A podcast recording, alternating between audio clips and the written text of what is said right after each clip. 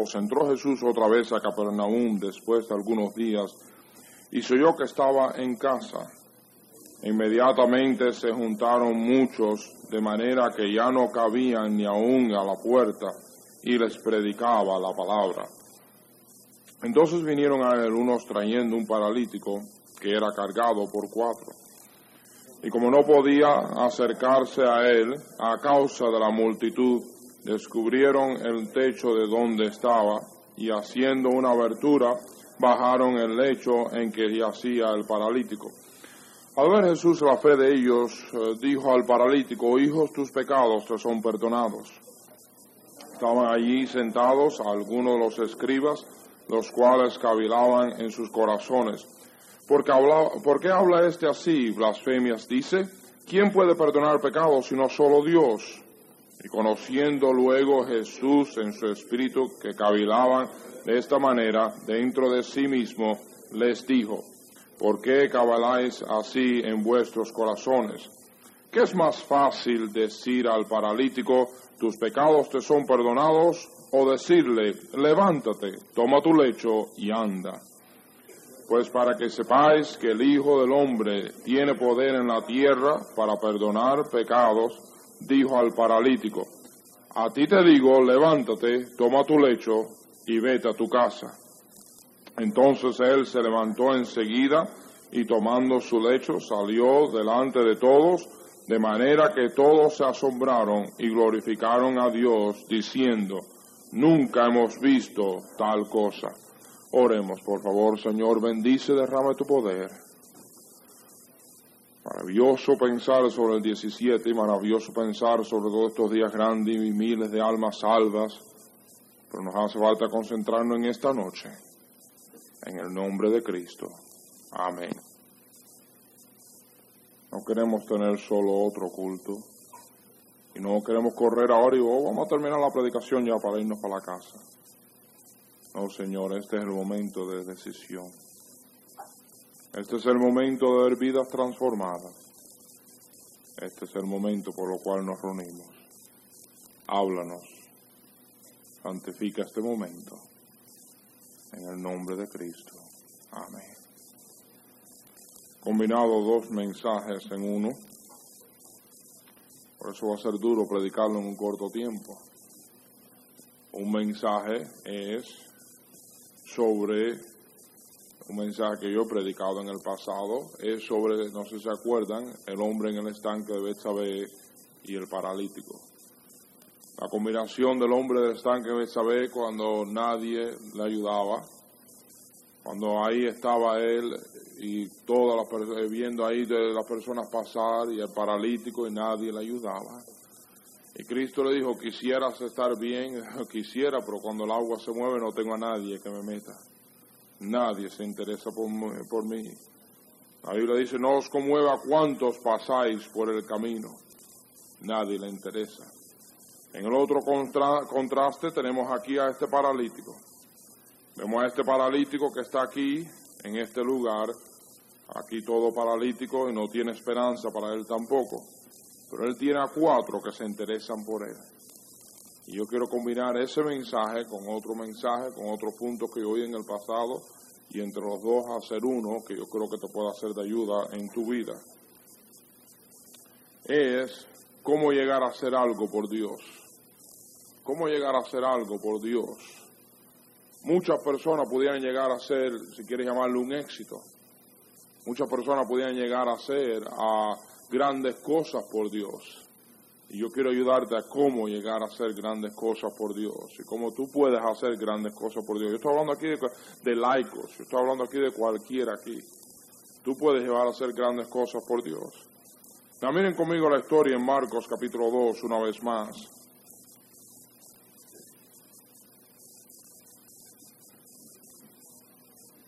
fíjate una, una, una historia aquí bien bonita.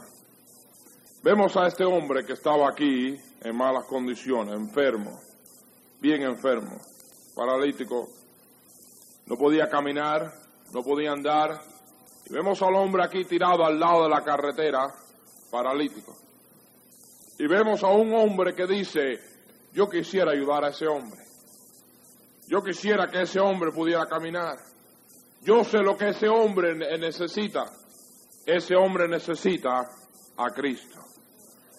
Tenemos que buscar la forma de llevarlo a Cristo. Y él se consigue otros cuatro, otros tres hombres, y entre los cuatro cogen y lo ponen en una hamaca o algo, una ahí de, para cargarlo, y lo, entre los cuatro cogen y van hacia Cristo. Cuando llegan a donde Cristo está, se encuentra que la iglesia estaba toda llena. Se encuentra que todo estaba relleno, que no había ni lugar absolutamente. Y déjame decirte un lugar, una cosa. A menos que una iglesia haya fabricado un auditorio más grande, una iglesia sea nueva, una iglesia que no está llena porque Cristo no está. Cuando Cristo está, se va a llenar. Más tarde o más temprano se va a llenar. Pero ahora ahí está y está la iglesia llena. El lugar, el cual la sala estaba llena. El lugar donde estaba Cristo estaba lleno. En sí no era una iglesia. Pero estaban todos ahí llena, llenando el lugar y ellos quieren llevar al paralítico a Cristo, pero no pueden. Y se dan cuenta que no hay forma de llevarlo, pero ellos no se dan por vencidos. Ellos dicen, tenemos que llevarlo a Cristo.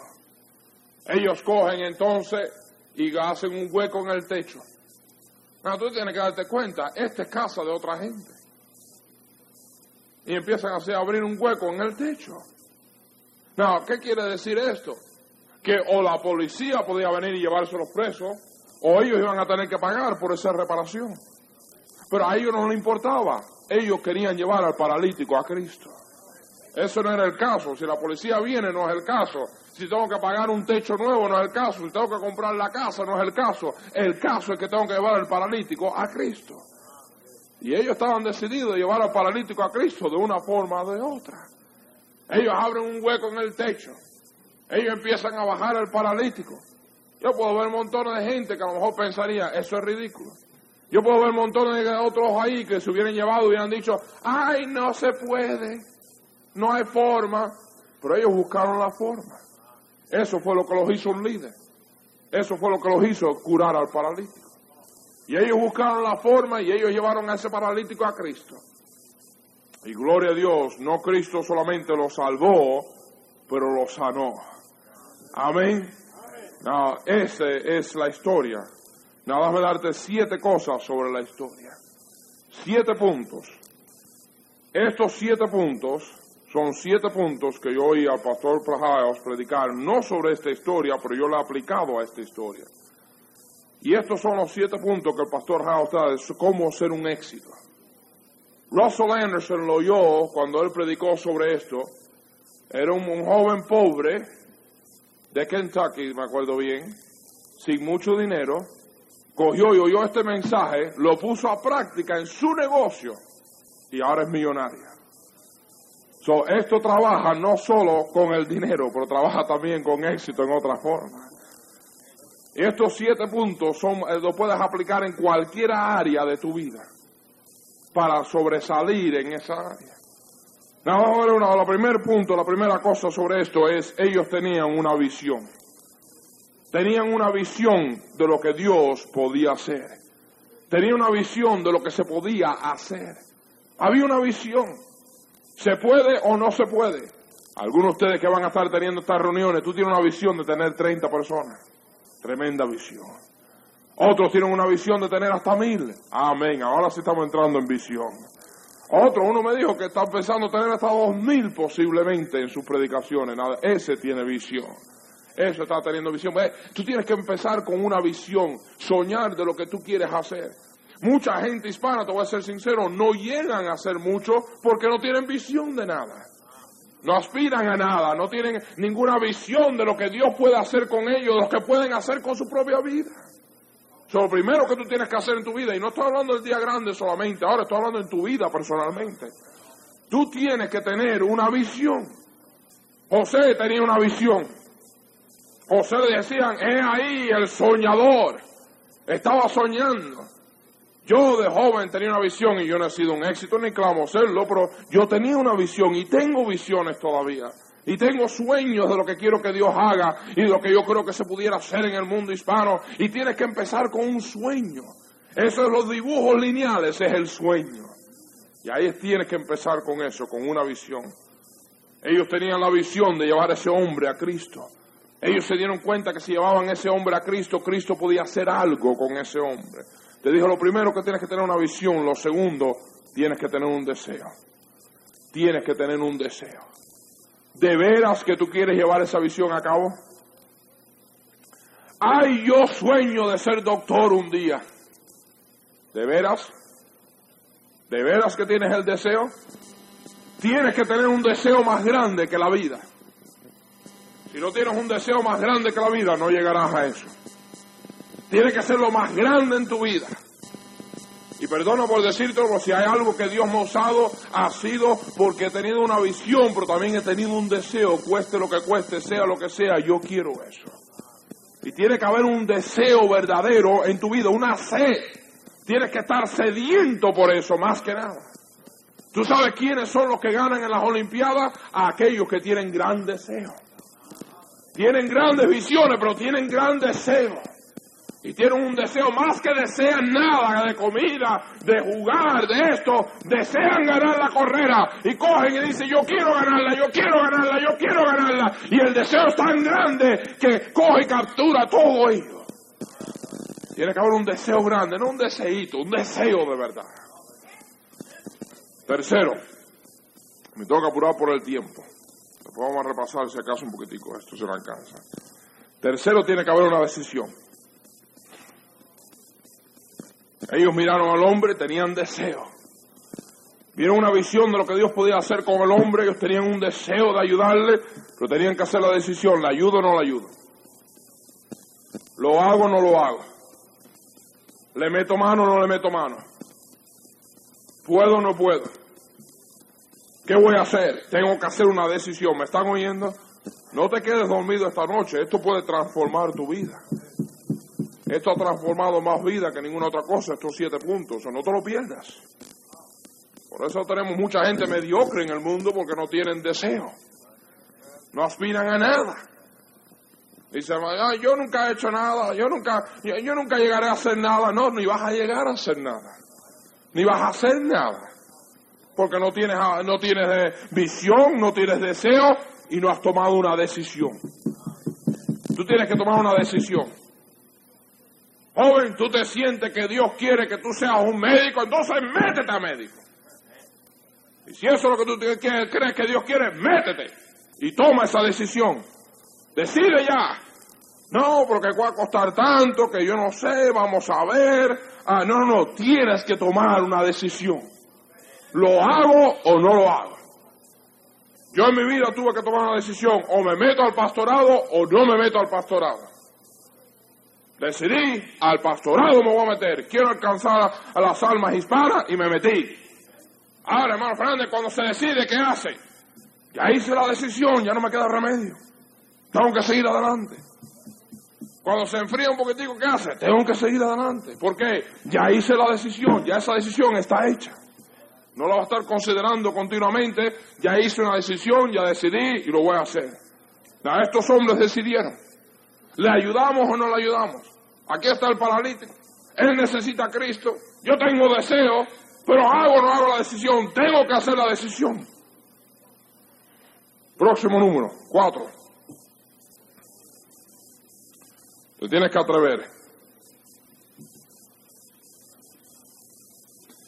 Tienes que arriesgarte. Tú nunca llegarás a hacer, a hacer nada si no te arriesgas. Tienes que arriesgarte. Muchos no lo hacen porque tienen miedo de fracasar, tienen miedo de esto, tienen miedo de lo Arriesgate. Ningún hombre llega a ser millonario por miedo. Se arriesgan que no dan más.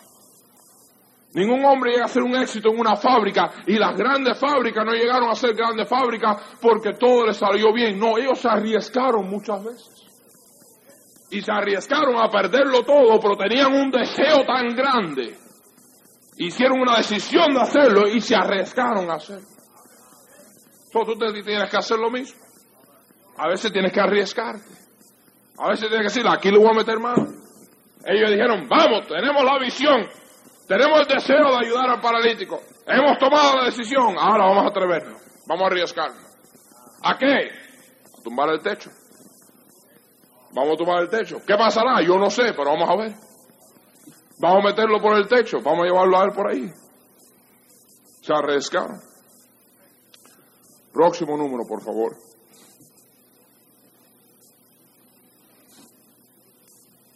Una dedicación. La victoria no está en el talento, la habilidad, pero en el trabajo y la dedicación. Ellos no pararon hasta llevarlo a Cristo. Los obstáculos no lo pararon. Muchos que entran en House en College dicen que de 900 mil freshmen que entran, 200 y pico son los que se gradúan. El resto como decimos, cuitean. Cuitean. Oh, ellos tenían la visión, decían. Ellos tenían el deseo y la decisión y se atrevieron. Pero cuando vino el obstáculo, dijeron, no podemos. Llegaron a la casa con el paralítico y dijeron, paralítico, lo sentimos, pero no hay forma de entrar. Quisiera hacerlo, pero no puedo, no hay forma. El que llega a hacer algo en la vida es el que aprende a vencer los obstáculos.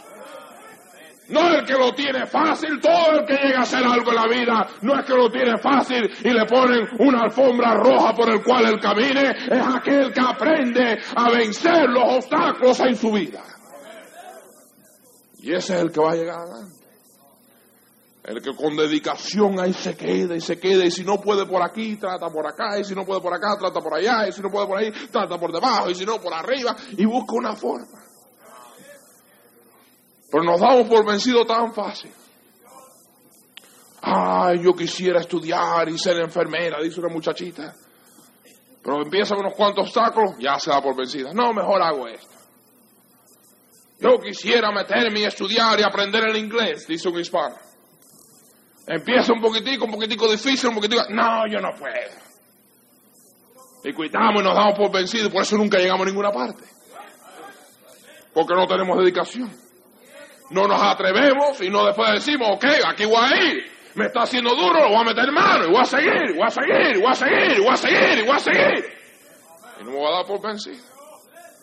Una dedicación ahí. Sigue.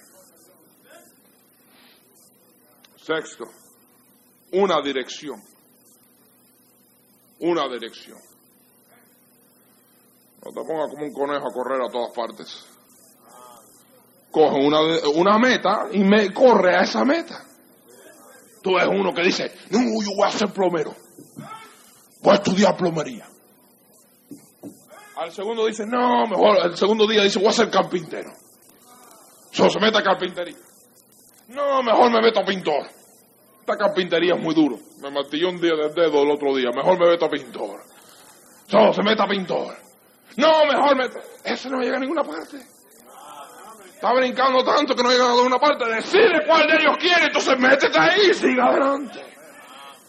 Carpintero está bien, métete ahí hasta y decide que vas a ser el mejor carpintero de la nación y ve adelante y adelante y adelante y adelante hasta que seas el mejor carpintero de la nación.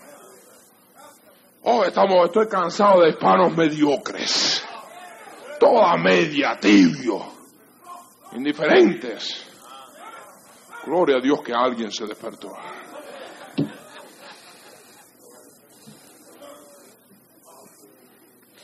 Muchos se estancan en las cunetas. ¿Por qué? Se salen del camino. Se salen del camino. Tú coges el camino que Dios tiene para tu vida y mantente ahí. Y mantente ahí, mantente ahí, mantente ahí, mantente ahí, mantente ahí. Hasta que llegues al sueño de tu vida, la visión que tenías. Sígueme, por favor. No lo pierdas. Sexto, séptimo, una devoción. Una devoción.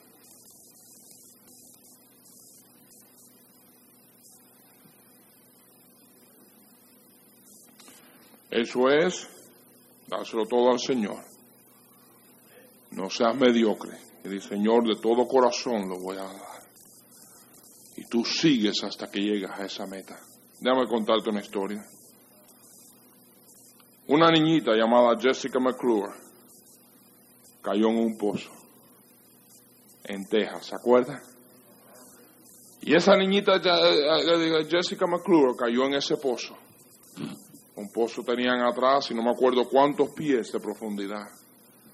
Ella una bebita estaba en el patio y una cosa increíble, pero cayó por ese pozo, un tubo en sí. Estaba ahí para irte en el tubo, no había forma de sacarla. Parecía imposible. Pero unos cuantos hombres tuvieron la visión de que sí podían hacerlo. Y dijeron, tenemos que sacar a Jessica de allá adentro. Ellos miraron y dijeron, tenemos deseo de hacerlo. Queremos sacarla de allá adentro. Ellos hicieron una decisión. La vamos a sacar de allá adentro. Aunque sea la última cosa que hagan en mi vida, pero la vamos a hacer.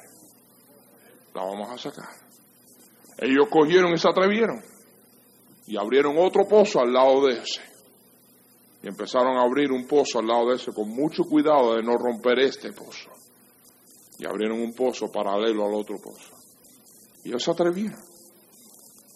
Ellos con dedicación trabajaron y trabajaron y trabajaron. 58 horas sin parar.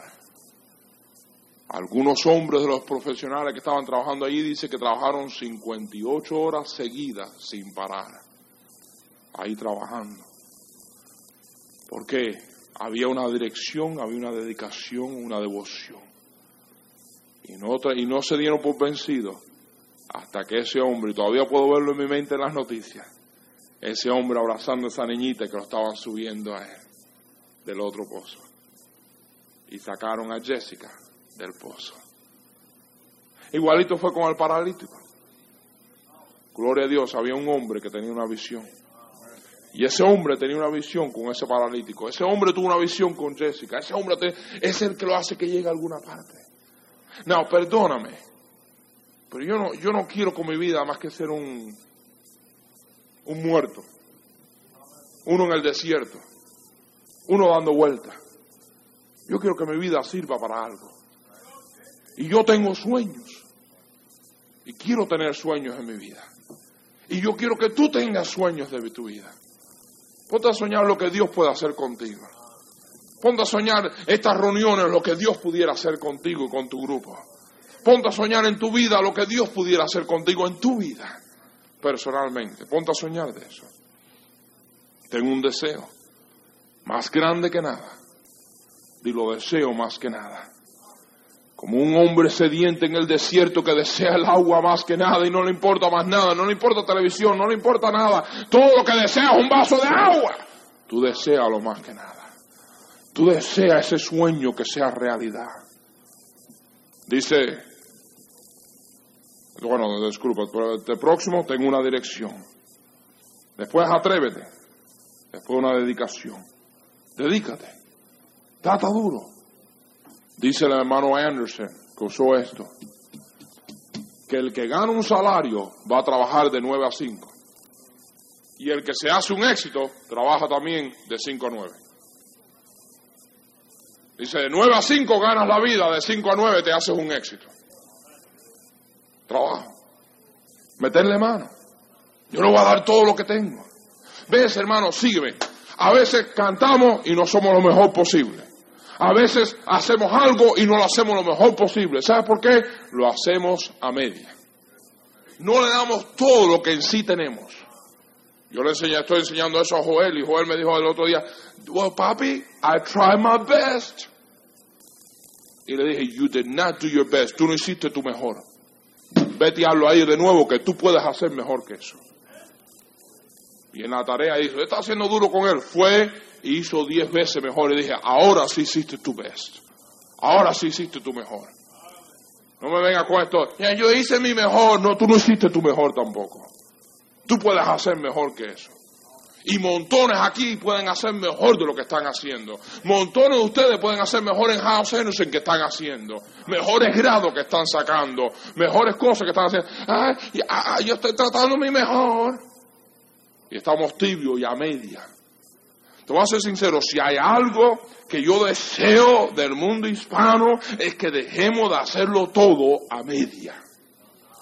Si hay algo de eso, sinceramente, construimos casas a media. Tú no le crees, ve al mundo hispano. Yo soy una persona que me fijo en detallitos. Y cada país hispano que viajo y veo las construcciones, me frustro cuando veo los detallitos. No terminan detalles. En general. Y los detallitos no están terminados. Es, en nosotros. Hacerla más que para acabarla. No darle nuestro mejor. No darle nuestro esfuerzo. No darle todo lo que tenemos. Dice, no me gusta que critiquen los hispanos. Yo soy hispano también, eso, tranquilízate. Y vamos a ser sinceros, eso no es la verdad. Es la verdad. Es triste, pero es la verdad. No, no dije que todo el mundo en el mundo hispano es así, yo dije en general esa es la costumbre. No, yo no quiero que seamos así. Y yo quiero que le metas y tú le metas y digas, voy a tratar mi mejor. Qué lindo. Al fin y al cabo, el paralítico le perdonaron sus pecados y el paralítico caminó. ¿Por qué? Por un hombre que tenía una decisión, que tenía un deseo, una visión, que se atrevió, que tenía una dirección, que no se dio por vencido por cualquier obstáculo que vino en su camino. Y le metió mano con todo lo que él tenía. Y le dio todo su esfuerzo. Y para mí llegó a ser un éxito. Russell Anderson oyó estos puntos y dijo, yo los voy a aplicar. Y los aplicó en su vida. Y por causa de él aplicarlo en su vida, House Anderson College está donde está hoy.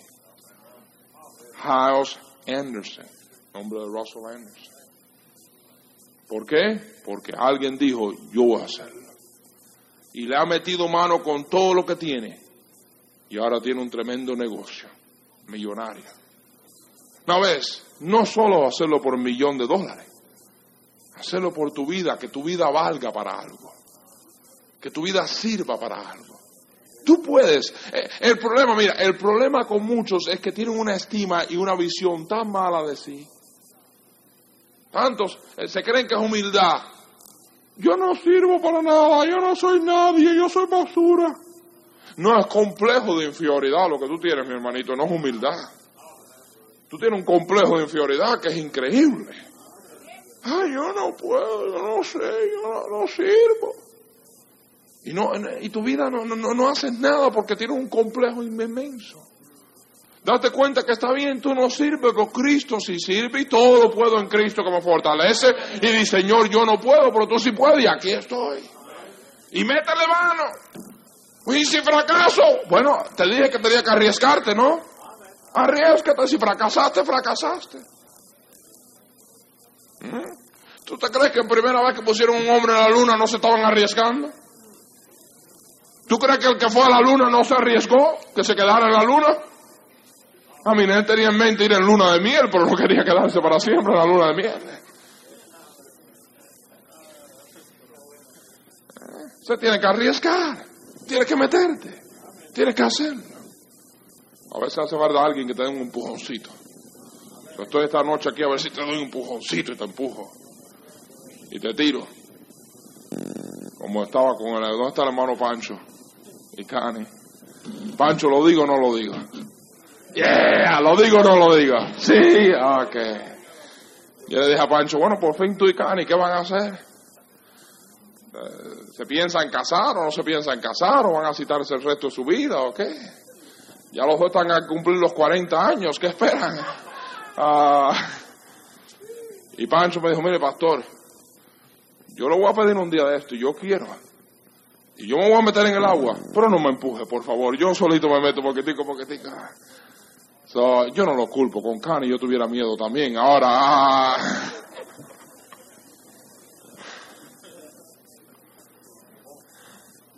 El pobre lo empujé yo, ya lo empujé a la desgracia ya, ahora. No, sígueme. A veces queremos, nos pasamos tanto tiempo probando el agua que nunca nos metemos. ¿Tú estás bañado en agua por esta área? Óigame, yo le compré a jugar una, ¿cómo llaman? Alberca. Una alberca pequeñita en el patio. Y el verano pasado me fui a meter ahí adentro. Y cuando me puse un pie, ¡uh! hielo puro. Aquí, aquí, tú vas al sur y en Puerto Rico, entonces el agua está calientica, en Cuba, en México, por aquí, aquí hay hielo. Y yo metí, metí un pie, ¡no! ¡Qué frío! ¿Sabes lo que hice? No, yo me baño, pero tengo agua caliente en casa, si no, uno me bañara. No, óyeme bien. ¿Sabes cuando tú pruebas el agua y está fría, qué es lo mejor que hacer? Si sigues probando con el pie poquitico a poquitico, nunca te meterás. Dije, aquí hay una sola forma de hacerlo. De cabeza. Se cayó sin agua la...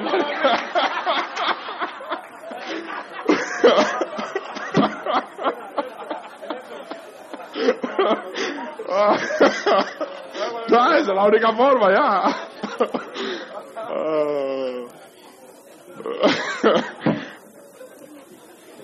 No sentía el agua fría absolutamente, estaba vacía ya.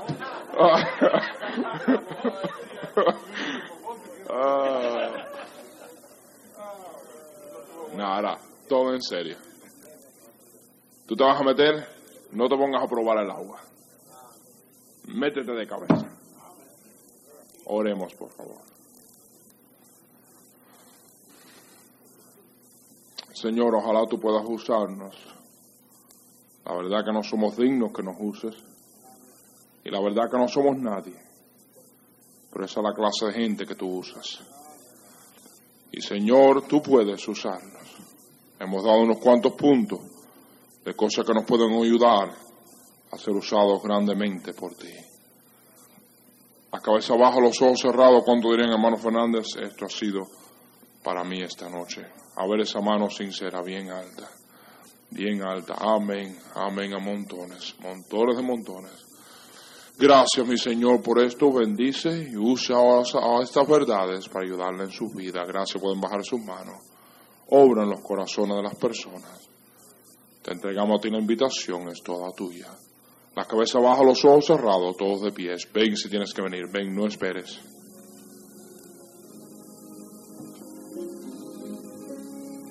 Connie.